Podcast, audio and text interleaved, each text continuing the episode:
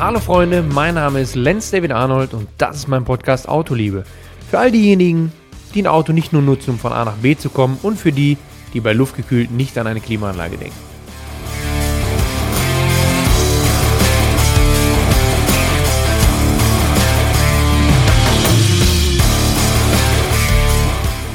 Eine weitere Folge Autoliebe. Und für mich ist es eine besondere Folge, weil es gab ein QA, beziehungsweise konntet ihr mir schon auf Instagram Fragen schicken, die ich dann hier im Podcast beantworte. Und ich kenne die Fragen nicht. Ich werde sie gleich das erste Mal hören.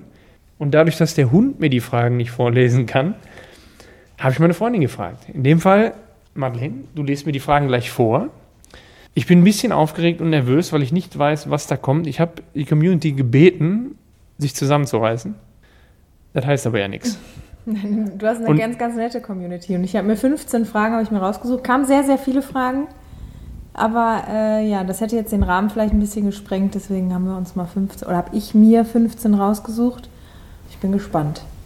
Weil bei, auf einige Fragen kenne ich die Antwort, was motortechnisch, äh, äh autotechnisch das angeht, weil ich habe ich sowieso keine Ahnung, aber auch so ein paar persönliche Fragen, die mich auch über dich interessieren. Das macht mir ein bisschen Angst, ein Grinsen dabei. Ich weiß nicht, was ich von der Nummer halten soll, aber wir haben gesagt, wir machen die Nummer und deswegen werden wir die jetzt auch ehrlich dann äh, beantworten. Dann äh, lass uns loslegen, glaube ich. Mhm. Und wir fangen mit einer ganz einfachen an, die du ganz, ganz leicht beantworten kannst. Hast du Modellautos? Ist ja wirklich eine Frage jetzt gerade? Okay, nee, na, natürlich habe ich Modellautos. Ich habe mal versucht, alle zu sammeln, die ich gefahren habe. Das ähm, hat eine lange Zeit problemlos geklappt. Ein paar musste ich mir nachbauen lassen. Gerade im Bereich 1 zu 18 habe ich den äh, Music Monster Porsche 2009, den ich gefahren habe. Oder auch meine Anfänge bei Olaf Mantei. Da gab so es so einen hellblau, dunkelblauen SB7 Breitbau Porsche vom äh, Bert Lamprecht zum Beispiel. Den habe ich mir auch nachbauen lassen, weil die gab es einfach nicht im Laden. Und danach die Autos HTP, Heiko Motorsport, der SLS, Fricadelli Porsche, der Bentley, die gibt es natürlich zum Glück zu kaufen, meistens an der Tankstelle am Nürburgring, wo ich sie mir dann irgendwie vor oder nach einem Rennen nochmal hole in 1,42. Und zu deiner Schande muss man sagen, die Autos sind immer noch in den Kartons, ne? Ja, weil ich die nirgends hinstellen darf. Das kann man ja auch mal erwähnen. Quatsch. Ne? Ähm, machen wir eine weitere ähm, persönliche Frage. Finde ich ganz schön und für den Start vielleicht auch ganz, ähm, ja, um ein bisschen reinzukommen. Wie sah dein Schulabschlusszeugnis aus? Also der Durchschnitt. Was soll denn die Frage jetzt? Ich finde, das haben wir im Autofahren gar nichts zu tun, ne? Ähm, wie fange ich an? Da muss ich ein bisschen ausholen. Ähm, ich war, ich bin eigentlich sehr, sehr. Sag doch einfach. Nee, nee, langsam. Da weißt muss, du nicht mehr? Da, doch, klar, weiß ich. Weiß ich ganz genau. Da muss man, muss man ausholen. Da muss man erstmal Ruhe reinbringen, weil ich bin und war sehr pragmatisch, sehr faul. Und äh, ich mache immer so viel, wie ich muss. Und so war eigentlich auch meine ganze Schulzeit bis zur 9. Klasse. Bis der Lehrer irgendwie auf so einem Elternsprechtag mal gesagt hat, hier aus ihrem Sohn wird gar nichts. Und äh, wenn er die 9. überhaupt übersteht, dann äh, haben wir schon alle Glück. Und dann sollte er sich schon mal langsam irgendwo bewerben. Da habe ich gesehen, wie mein Vater dabei geguckt hat, als er das gehört hat. Das hat mich so genervt, dass ich gesagt habe, okay, Freunde, nicht mit mir. Jetzt raste ich aus. Weil ich war ja nicht dumm, ich war nur faul. So. Also war die 10. Klasse Ende der 9., inklusive der 10. Klasse, so gut, dass ich am Ende Jahrgangsbester war. Es gab zwei mit einem Notendurchschnitt von 1,3 nach der 10. Klasse. So, und da war nämlich ganz schön Ruhe im Karton. Ich habe richtig Gas gegeben, ja, so dass ich dann auch weitergemacht habe. Ne? 11. bis 13. beziehungsweise bin ich da nach der 12. dann abgegangen quasi mit diesem Fachabi. Ja, das war nicht mit da habe ich ja, einfach. Aber darum ging es Nee, ja. darum ging es ja nicht. Wenn, ich könnte mir auch den besten Durchschnitt Ja, siehste. Ja. ja, dann mach das doch. Das ist doch die gute Sache dabei. Was war denn im Abi dein Schnitt? Ja, im Fachabi, das ist, äh, ich müsste lügen. Ich sag mal, so, dass man das halt gerade noch bekommen hat. Ne? Aber da ist ja auch äh, entweder rot oder grün. So, in dem Fall war grün. Ja. Ja, ja, was nicht so gut halt. Aber weil ich da auch schon wieder andere Prioritäten gesetzt habe. Ich habe da vorher bewiesen, dass es geht. Außerdem muss man dazu sagen, ich habe Deutsch und Geschichte als Leistungskurse gewählt. Nur leider kam Deutsch und Geschichte nicht zusammen. Sonst musste man ja einfach eine Zweitwahl angeben, wo du sagtest, trag mal was ein. Passiert eh nicht. Was habe ich gemacht? Mathe, Informatik. Hm. Boom. Genauso kam es natürlich. Also hatte ich Mathe, Leistungskurs und als zweites Informatik. Informatik. Du weißt, wenn ich einen PC aufmache und der macht nicht genau das, was ich möchte, kann ich die Tastatur eindrücken. Ja. Also, vergiss ganz schnell den Schnitt. Ja, Schnitt egal, weil äh, du hast ja da irgendwas anderes im Fokus, ne? Und da passt die Frage Fokus auch ganz. ist von Ford. Ja, da passt, die, da passt die Frage auch ganz gut zu. Dein Werdegang im Motorsport von der Kindheit bis heute.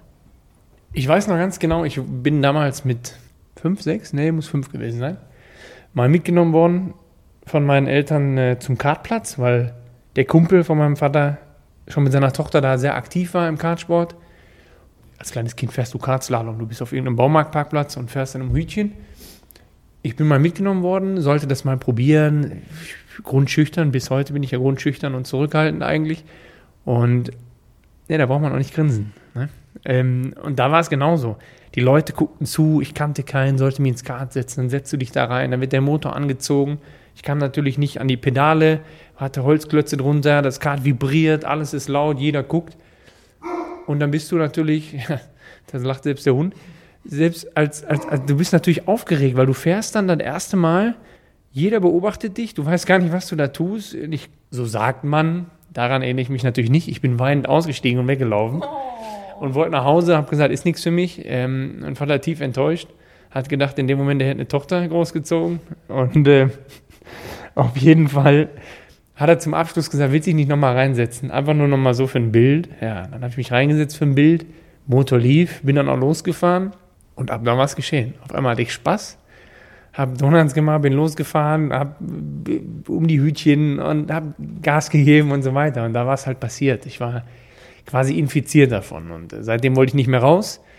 Dann ging es immer weiter, Step by Step, Jugendkart-Slalom, sprich jeden Morgen, also jeden Sonntagmorgen um 7 Uhr aufstehen, zu irgendeinem Baumarktparkplatz fahren in NRW, ähm, da fahren bis zum Bundesendläufen, bis es dann letztendlich in den Rundstreckensport ging.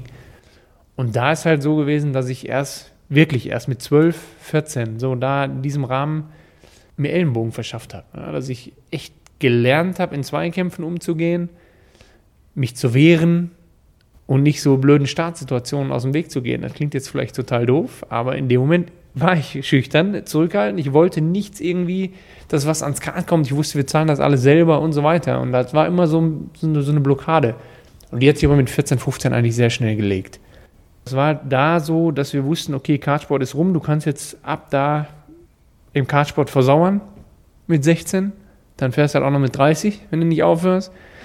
Oder du gehst den Step. Und da war klar, es gab immer diese Formelsichtung vom ADAC, beziehungsweise in dem Jahr, wo ich gemacht habe, vom BMW. Da musstest du, ich weiß gar nicht jetzt gerade, wie teuer es war, es ist halt so ein Lizenzlehrgang auf gehobener Stufe. 1200 Mark hat es damals gekostet, circa. Da bist du nach Oschersleben gefahren, hast quasi deine Lizenz gemacht für die Rundstrecke und gleichzeitig hattest du die Chance auf, eine, auf einen Sichtungsplatz bei BMW. Und da war ich einer von, von acht, die sich da qualifiziert haben. Also zum Beispiel in dem in, meinem, in meiner Teilnehmergruppe, wo sich acht qualifiziert haben fürs Folgejahr, war Maximilian Götz, Maro Engel, also schon einige, die man auch, auch, auch noch kennt jetzt heute im Motorsport oder die auch ihren Weg gegangen sind. Das ist eigentlich ganz witzig. Auch um zu zeigen, wie das, was das für ein Wanderzirkus ist, ne? wo man sich immer wieder trifft oder sich die Wege kreuzen. Ja, das war der Start in Formelsport. Aber irgendwann erkennt man, dass der Formelsport halt nicht der günstigste ist. Und außerdem wollte ich eh immer einen Tourenwagen oder ein GT-Fahrzeug mit einem geschlossenen Dach. Und dann bin ich danach in äh, VW Polo Cup auch wieder über eine Sichtungsvariante. Und ähm, anschließend in den, ja, in den Traum, glaube ich, eines jeden Nachwuchsrennfahrers in das UPS Porsche Junior Team. Das war so der Start und der Weg. Da macht mich nervös, wenn du jedes Mal so grinst. Ich weiß nicht, was da jetzt für Fragen kommen. Ne? Ja, das ist eine Frage, die interessiert mich tatsächlich auch irgendwie total. Okay, dann beängstige ich mich noch mehr. ich muss mich kurz zusammenreißen. Was ist an dem Gerücht dran, dass Rennfahrer manchmal in den Sitz pullern? ja, es stimmt. Es stimmt tatsächlich. Also ich habe es noch nicht getan. Das muss ich jemand zu meiner Ehre dazu sagen. Ehrlich nicht. Ich hatte schon zwei, drei Mal die Situation, wo ich dachte, boah, jetzt wäre das schon geil und erleichternd. Aber ich kann mich da nicht lösen. Aber ich kenne einige, die machen so in einem Langstreckenrennen, die pissen dann in den Sitz, ja. Das ist äh, Fakt. Und es ist besonders ekelhaft, danach ins Auto zu gehen. Weil man muss sich vorstellen, beim 24-Stunden-Rennen, man schwitzt ja auch, man schwitzt so pro Doppelsinn, sage ich jetzt mal, einfach anderthalb, zwei Liter Flüssigkeit aus. Dieser, dieser Sitz ist eh nass. Man kann nicht separieren, hat er da reingemacht oder ist das sein Schweiß? Ist beides ekelhaft, aber auf jeden Fall ist es so. Dann hast du in einem Auto 35, 40 Grad, hilft ja jetzt dem Geruch gerade nicht. Und dieses Zusammenspiel ist schon besonders ekelhaft, wenn der dann grinsend aussteigt und sagt so, sorry, und so abklopft. Und du denkst, ja, hat er nicht gesagt. Und du kannst trotzdem nichts anderes machen, als reinzuspringen in das Auto. Du merkst so, und du sitzt im Sitz und dann, du merkst so, ich mache mal das Geräusch, das klingt wie ein Furz, aber ich wollte eigentlich nur so, weißt du, dieses Knetschen, wenn du dich in Feuchtes setzt. So, und du springst in den Sitz rein, schnallst dich an und dann ist ja dein Anzug noch trocken. Und du merkst quasi, bevor du losgefahren bist, wie sich so das Feuchte durch den Anzug drückt und denkst dir, ja, hast du aber sofort vergessen, sobald du auf der Strecke bist. Gibt es ein Auto, das du unbedingt mal fahren willst? Die Frage ist wahrscheinlich eher, gibt es ein Auto, was du noch nie gefahren bist? Naja, das ist wirklich schwer so aus dem, aus dem Stehkreis zu beantworten. Ich hatte sicherlich schon den einen oder anderen Moment, wo ich sagte, boah, da würde ich mal gerne fahren. Oder ähm, also in der Situation. Jetzt muss man dazu sagen, ich habe viel fahren dürfen schon, bis hin zum LMP1 919 von Porsche, der natürlich für mich das absolute Highlight war und ist. Auch im Straßenbereich war es lange Zeit der 918 Hybrid, der mich echt geschockt hat. Der wurde aber abgelöst durch den, äh, durch den McLaren. 27S. Das ist für mich so ein Auto, wo ich sage, okay, das ist schon echt filigran, das ist geil, das macht Bock und ist natürlich alles fernab von jeglicher Dimension. Aber das waren so Autos, die mich emotional berührt haben. Ansonsten, das ist wirklich, das ist wirklich nicht einfach. Ich denke die ganze Zeit drüber nach, es muss ein Auto geben, wo ich sage, da möchte ich unbedingt mal fahren. Also ich durfte ein DTM-Auto schon fahren, ist ein Highlight. Ich durfte mit dem LMP2-Auto schon fahren, ist ein Highlight. Doch, ein WRC-Auto, ein Rallye-Auto. So ein WRC-Auto, das würde ich noch gerne fahren. Also, weil das fehlt auf der Liste und ich glaube, das schockt nochmal richtig auf einer anderen Welle. Genauso wie im Straßenbereich ein Ford GT, der würde mich mal interessieren. Der neue. Du guckst, als wenn, ich genau, als wenn du genau wüsstest, was ich für Autos meine. Ne? so, nächste Frage. Die beste Methode für einen fliegenden Start im GT3-Wagen? Nur Gas oder Vollgas plus Bremse? Okay, jetzt müsste ich eigentlich recherchieren, wer das fragt und warum er das fragt. Nicht, dass ich das nachher einem Konkurrenten sage und der mich dann nächstes Mal natzt am Start. Ne? Aber nee, das ist wirklich interessant. Und die Frage ist auch gut, weil es gibt zwei verschiedene Wege, äh, die man machen kann. Also Vollgas und Bremse funktioniert nicht bei einem fliegenden Start, weil du fährst ja schon 50, 60, 70, 80 und da kannst du nicht Vollgas und gegen die Bremse, dann hättest du zu viel, zu viel Gegendruck. Ne? Das würdest du dir selber das Leben schwer machen. Du musst unterscheiden zwischen einem Sauger und einem Turbo. Also mit einem Sauger ist es so, du kannst natürlich schön immer dranbleiben und warten, ja, dass es losgeht und dann direkt durchladen. Dann geht es schön nach vorne. Kannst natürlich auch leicht gegen die Bremse vorspannen. Leicht heißt aber wirklich, du, du fährst ja 60, 70, 80, da musst du das Pedal einfach, wenn du die Bremse anlegst, 5%, 10% mehr drücken. Nur, dass du merkst, dass du gegen die Bremse fährst, dann hast du so einen anderen Moment nochmal, den habe ich mir angewöhnt. Aber dieses Vorspannen, Gas, Bremse, ist besonders wichtig beim Turbofahrzeug. Und da kommt das auch her, weil wenn du nämlich erst beim Turbofahrzeug beschleunigen würdest, wenn grün ist, dann hast du diesen Versatz 22, 23, bis der Turbo einsetzt und jeder wird dich ausbeschleunigen. Dein Vorteil wiederum, spannst du ein Turbofahrzeug vor, dann hat er ja Gegendruck und hast, du hast sofort deine 1 Bar, 1,5 Bar. Bedeutet im Umkehrschluss, wenn du dann von der Bremse gehst und Vollgas durchdrückst, hast du volle Turboleistung und der Apparat schiebt richtig los. Deswegen ist ein Turbofahrzeug am Start eigentlich das angenehmere und schönere. Also gegenüber deinen Gegnern. So, dann haben wir noch eine. AMG, M oder RS? Welcher der drei ist dein Favorit und warum? Boah, jetzt reden wir wieder vom Straßenlager. Ne? Das sind jetzt die, die drei Big Player. Ich war früher, ich hatte 2010 mal einen S3. Den hatte ich mir nach dem Junior-Team, habe ich mir den mal gegönnt, habe gesagt, so, ist mal richtig schön. Was Cooles, was Gutes. Ich war ein Audi-Freund, also S und RS. Ich finde den RS3 aktuell als Beispiel oder den RS6 sind super sexy, die Fahrzeuge, keine Frage. Aber Antriebskonzept, wenn wir nicht von Traktion reden, sondern so vom Fun-Faktor, nicht vom Alltag, nur vom Fun-Faktor. Und ich meine, Fun-Faktor gleich Emotionen. Das heißt, im, im, im, im Alltag, wenn ich in Skiurlaub möchte, wenn ich Dinge und mehr, ich habe die Kohle über. RS6 ist ein geiles Auto, ist ein Mega-Auto, der Kombi. Aber wenn ich jetzt einfach emotional denke, dann wäre ich eher bei M, obwohl ich da selber privat noch nie Berührungspunkte hatte. Und AMG habe ich früher immer gedacht, ja klar, also, so war ja mein Mercedes-Start, der kam ja auch nicht gut an. Ich habe ja denen ganz offen gesagt, dass Mercedes für mich immer nur ein Taxi war.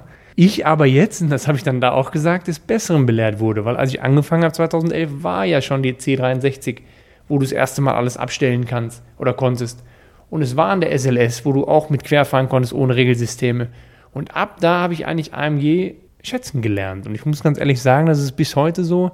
Ein E63 oder halt eben mein Favorit, der C63, ist halt einfach ein geiles Auto. Du kannst mit vier Mann fahren, du fährst mit einem Kombi, der sieht gut aus, du hast 6,2 Liter Hubraum bei dem alten oder beim neuen halt eben 4 Liter Turbo. Und das funktioniert halt einfach, weil du immer Fett auf der Kette hast. Und wenn du mit 510 PS fährst, mit so einem Auto, hast einen satten Klang, du kannst jeglichen Scheiß machen und du bist schon, du bist schon gut aufgestellt, sagen wir mal so. Das ist schon, also eigentlich, eigentlich AMG, um das abzukürzen. Man kann eine kurze ja. Antwort auch einfach ein bisschen lang. Eigentlich AMG. Ähm, hattest du schon einmal ja. einen Verkehrsunfall im Straßenverkehr? Fragt dann irgendeiner, der mich kennt und nach. eine Frau. Folgende blöde Story ist passiert. Also ich hatte, ja, ja, ist ja gefragt worden und ich habe gesagt, ich, ich antworte da vernünftig drauf. Ähm, ich hatte zweimal recht am Anfang einen Auffahrunfall. Wirklich nichts Spektakuläres, nicht schnell. Einmal in der 30er-Zone und einmal im Stau auf einer, also innerorts im Stau, wo es immer wieder nur so schleppend voranging. Und beides ist total doof, wird mir nie wieder passieren, aber halt damals war es dann so, auch noch direkt an meiner Schule, bin ich hinter, also weggefahren, hinter einem Mädel hergefahren, die, die bei mir auch in der Stufe war, mit drei Freundinnen drin, unabhängig von allem, wer da jetzt drin saß, aber die sind halt weggefahren.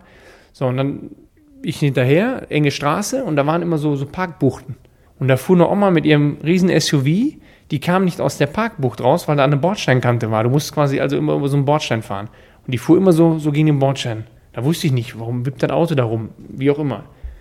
Die Mädels haben das nicht gesehen. Ich war ja dahinter, wir sind 35 gefahren, nicht zu schnell, gar nichts. So, und ich sehe das Auto, diesen SUV wippen, aber ich wusste nicht, will die rein, was versucht die da überhaupt? Und irgendwann hat die Frau halt mehr Gas gegeben, um über diese Bordsteinkante zu kommen, hüpft auf die Straße und der Wagen vor mir macht eine Vollbremsung. Das ging so schnell, ich habe noch nicht mal den Fuß vom Gas genommen und bin hinten drauf gefahren. Also das war sehr peinlich, weil ja auch jeder nach Hause lief gerade von der Schule. Das war das eine.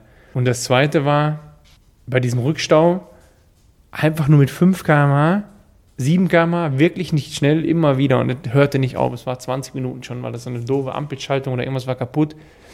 Und dann war so ein Clio vor mir, so ein Clio 1, mit so einem typischen Studenten vor mir. Also der Klassiker. Alter Clio, Heckklappe durchgerostet, drei Säcke mit Pfand hinten drin und ein Basketball. Ne? So muss man sich das vorstellen. Und dann bin ich dem mit 7 km hinten drauf gefahren. Hat gereicht, um diese rostige Heckklappe zu öffnen. Dann ging nach dem Bums die Heckklappe auf und es fielen drei Säcke Pfandflaschen raus auf die Straße und dieser eine verschissene Basketball. War auch sehr unangenehm. Aber ab da habe ich aufgepasst. Nee, du hast einen vergessen. Was? Mir brennt es die ganze Zeit. Ich freue mich darauf, den noch ein. Hast du vergessen? Weißt du noch, wo du mich zu einem Parkhaus mal gefahren hast und rückwärts gefahren bist? Nein, den habe ich verdrängt. den habe ich verdrängt. Aber da waren wir uns nicht ganz einig, ob du jetzt schuld bist oder der. Ja, den habe ich verdrängt. Ja, genau. Ich bin an so einer, an so einer Einfahrt so einen Tick vorbei und bin dann eigentlich nur 10 Meter wieder zurück. Da war mit dem C63 Kombi, ne? Das war auch schwer unangenehm. So. Und diese Einfahrt war gegenüber von einer Kreuzung. Und der eine Junge mit seinem Kumpel da drin, der war von gegenüber, der hat sich gedacht, ach, kreuzen kurz frei, gebe ich richtig Gas, um in die Einfahrt zu kommen vom Parkhaus. Ja, ging nicht ganz auf. War bei mir hinten links und bei ihm vorne links. Ja, das war auch eine unangenehme Scheiße. Das ärgert mich jetzt aber gerade ein bisschen am Ego. Aber am ja, Ende des Tages. Warst, das hätte ich ja nicht gedacht, schuld, weil du rückwärts gefahren bist und dadurch irgendwie eine äh, größere. Be nee, Begründung ist ganz einfach: wer rückwärts fährt, hat Schuld. Weil du musst dich vergewissern, dass hinten alles frei ist. Auch eine schöne Frage, finde ich. Wenn du beruflich nichts mehr mit Motorsport machen dürftest, welchen Job hättest du dann? Boah, ich glaube, ich wäre Delfintrainer in Florida. Meinst du nicht auch? Ich mir auch direkt gedacht. Ja, das ist eine gute Frage. Ähm, ich weiß nicht, ob man so pauschal sagen kann. Fakt ist, ich war vorm oder während des Motorsports, habe ich mich bei der Polizei beworben. Ich wurde auch angenommen, war auch die sportlichen Tests und so habe ich auch alle mitgemacht. Nur dann haben wir irgendwann schnell festgestellt, dass ich halt, also Anwärterkommissar war das für die höhere Laufbahn und dann haben wir schnell festgestellt, dass ich ja keinen Frei mehr kriege, donnerstags, freitags für Rennsport. Und dann sind wir nicht auf einen Nenner gekommen. Sonst wäre ich vielleicht Wachmann. Aber ich habe mir jetzt auch eigentlich gedacht, habe ich vorher, als ich die Frage gesehen habe, gedacht, dass jetzt bei dir als Antwort kommt LKW-Fahrer.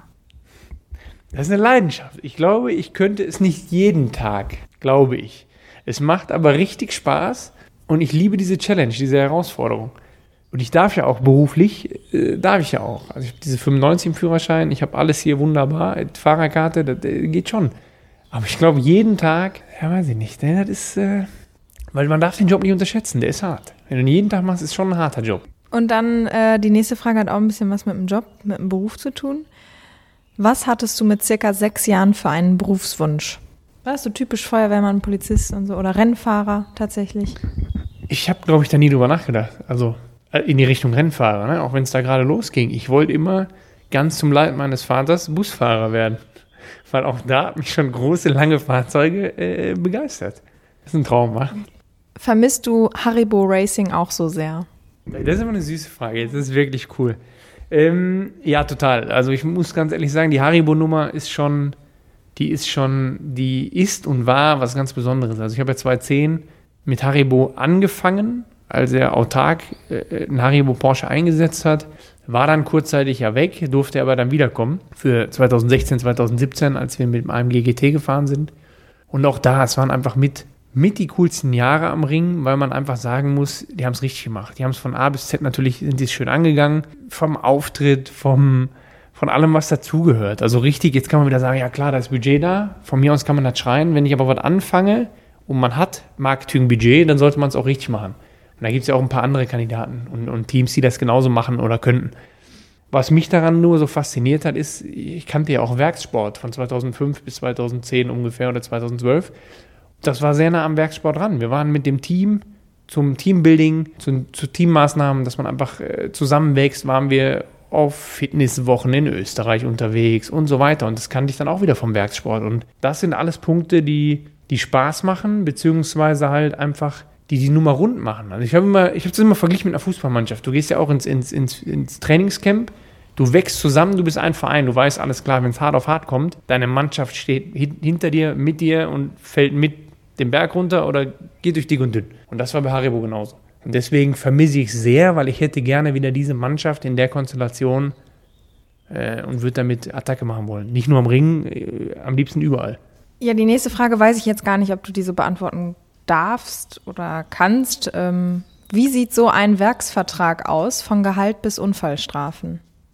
Ja, ist eine schwierige Frage. Ich meine, weil die kann man nicht so pauschal beantworten. Äh, ein Werksvertrag, äh, damals zu meinen Anfängen war halt einfach so, dass du wusstest, okay, du kriegst deine Rennanzüge, du kriegst deine Paar Schuhe, du musst nicht selbst verhandeln, du kriegst deine Unterwäsche gestellt, du kriegst von mir, du kriegst, also kann man nicht so pauschal beantworten. Du hast natürlich, beim Werksvertrag damals, als ich angefangen habe, wusstest du, du kriegst deine Unterwäsche gestellt, du kriegst deine, deine Schuhe so viel, wie du brauchst, du kriegst deine Rennanzüge und du musst nicht mit den Herstellern selbst verhandeln, um, um irgendwas zu besorgen oder halt eben zu kaufen, weil jeder, der mit Motorsport anfängt, weiß, dass die Unterwäsche, Rennunterwäsche, wenn ich mir drei Satz kaufe, bin ich schnell ein Tausender los.